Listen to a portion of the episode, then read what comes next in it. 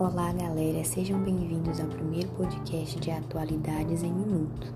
Hoje abordaremos o papel da bioética e a importância da segurança alimentar frente à construção e estabelecimento dos direitos humanos, principalmente dos mais excluídos e necessitados.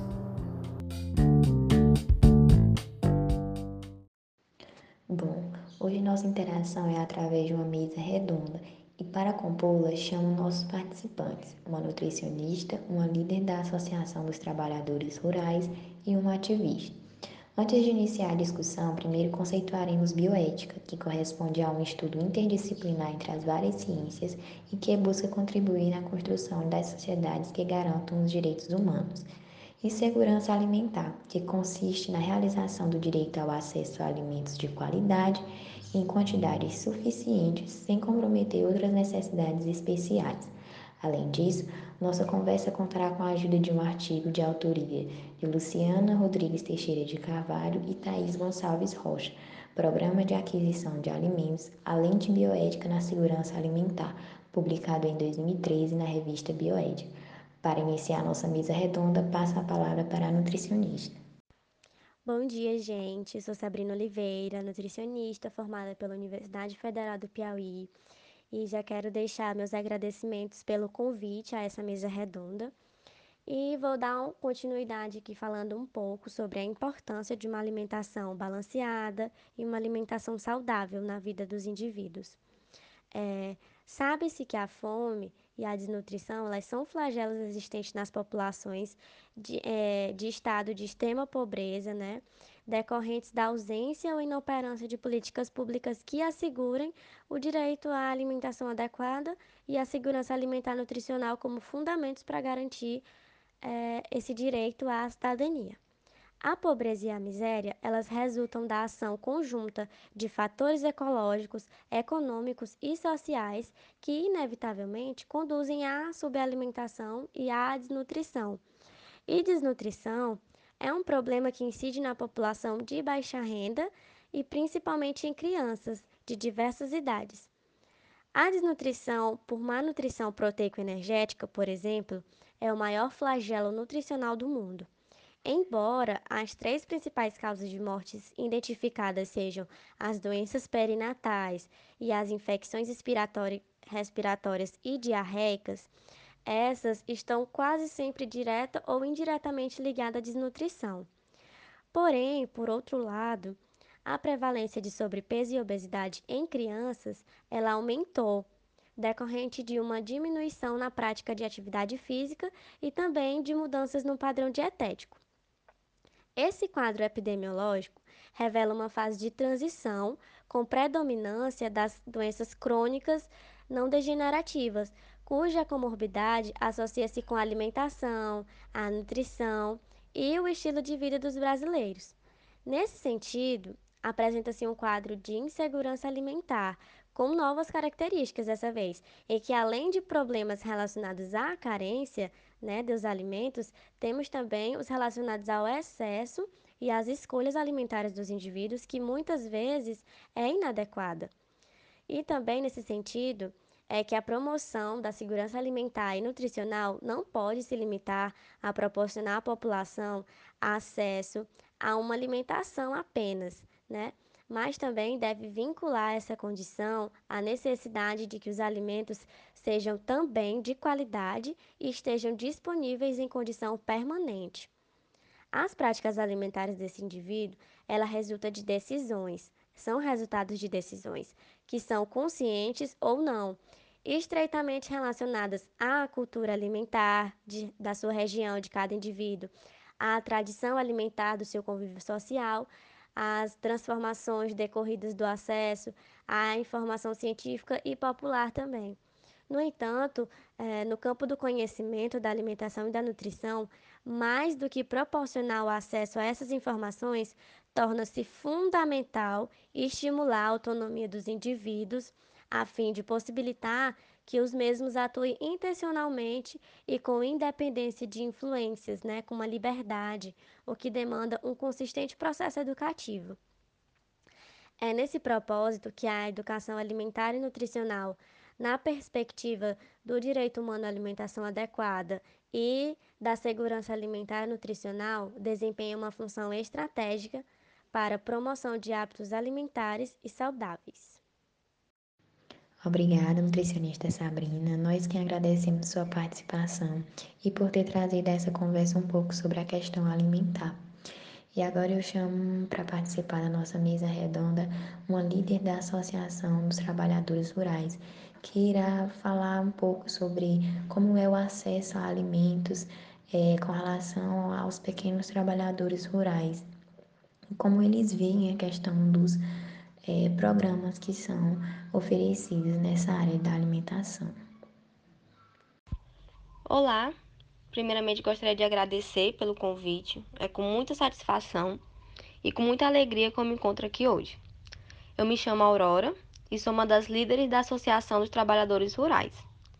Essa associação ela tem como objetivo dar voz, representando as famílias, os empresários rurais, os produtores, é através dela que a gente realiza algumas atividades produtivas, divulga essas atividades, além, claro, né, de sempre estar inserindo seus membros em seus direitos e oportunidades. Fazem parte dessa associação os mais diversos trabalhadores, desde pequenos produtores, agricultores, pescadores. E eu gostaria, primeiramente, falar um pouco sobre eles, que confiam em mim para representá-los, representar eles e as suas famílias. São pessoas de famílias simples, que vivem com muita humildade de trabalho. Conheço chefe de família que sai de casa às 5 e meia da manhã e só retornam às 7 da noite. Tudo isso para colocar comida na mesa e não deixar faltar nada, nem para seus filhos, nem para suas esposas. Conheço famílias que vivem constante segurança alimentar. E tudo o que têm são seus plantios, no qual investem tudo o que ganham. E eles cuidam, zelam, protegem essa fonte de renda deles apesar que em muitos momentos as vendas nem saem como planejado. Contudo, eles continuam, eles, eles levam esse legado à família, eles se esforçam, eles zelam pelo patrimônio que têm. E são essas famílias que eu gostaria de ver abraçadas, protegidas e acolhidas pelo nosso Estado, através desses programas e dessas leis. O programa de aquisição de alimentos, ele vai proporcionar a essas famílias a inclusão econômica e social, assegurando que haja alimentos presentes em suas mesas, segurança alimentar, além também de diversas outras oportunidades. Incentiva a produção dos agricultores, consolidando uma rede de bem-estar e preservando essas famílias que lutam todos os dias para poder conseguir sua renda, conseguir seu alimento, conseguir pagar suas contas. E é de extrema importância que essas pessoas sejam acolhidas, pois pessoas como seu João, seu Chico, Dona Maria, elas fazem parte do Brasil são famílias com toda humildade, elas vencem cada dia, lutam em batalha e vencem. São pessoas que merecem oportunidades, que sempre estão com sorrisos largos no rosto quando olham para você e quando lhe recebem. E são essas pessoas que precisam ser abraçadas por todos nós. Obrigada, Aurora, por trazer a voz de muitos trabalhadores rurais aqui no nosso episódio de hoje. Talvez o que vemos hoje em relação à aquisição de alimentos é apenas uma parcela né, do dia a dia sofrido de muitos agricultores. E agora nós vamos trazer a voz da ativista para defender e ouvir as palavras dela com relação ao PAA, né? Bom dia, gente. Meu nome é Greta, eu sou ativista e eu fui convidada aqui hoje para falar um pouco para vocês sobre a PAA, que é o Programa de Aquisição de Alimentos. E eu achei muito importante tudo que foi dito pela nutricionista, pela líder de associação, porque sim, o Estado tem que cumprir a sua função social, ele sim tem que defender o cidadão, ele tem que deixar que as pessoas sobrevivam. Bioética, bio é vida. As pessoas têm o direito de sobreviver.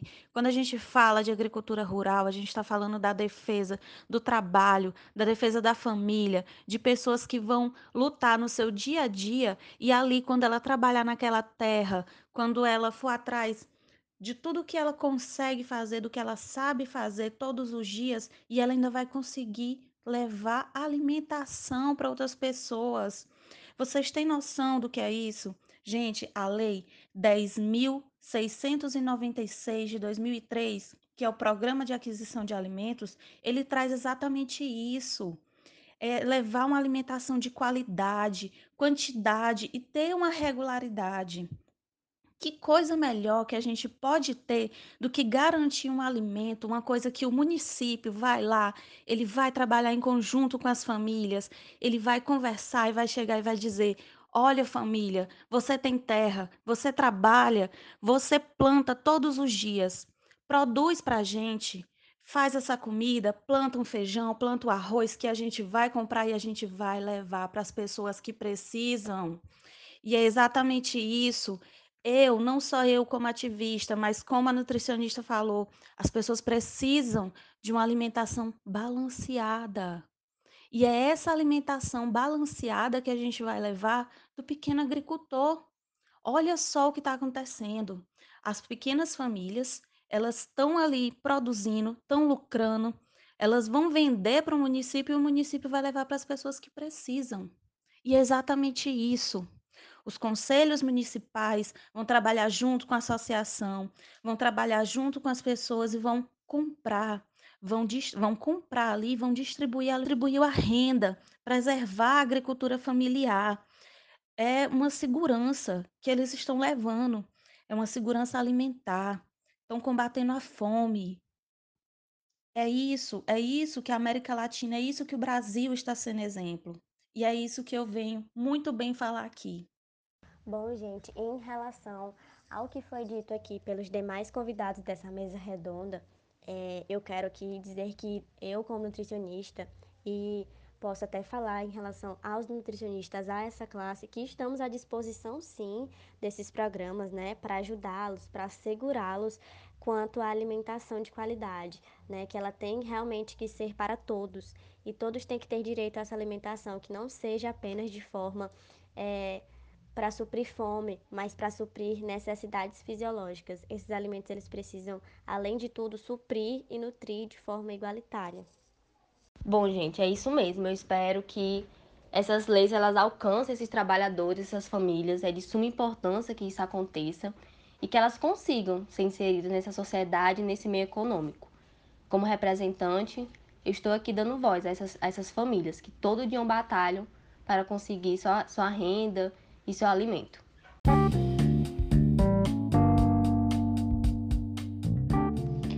Obrigada, Greta, e, e, a todos vocês. Eu quero agradecer novamente por terem aceitado o nosso convite.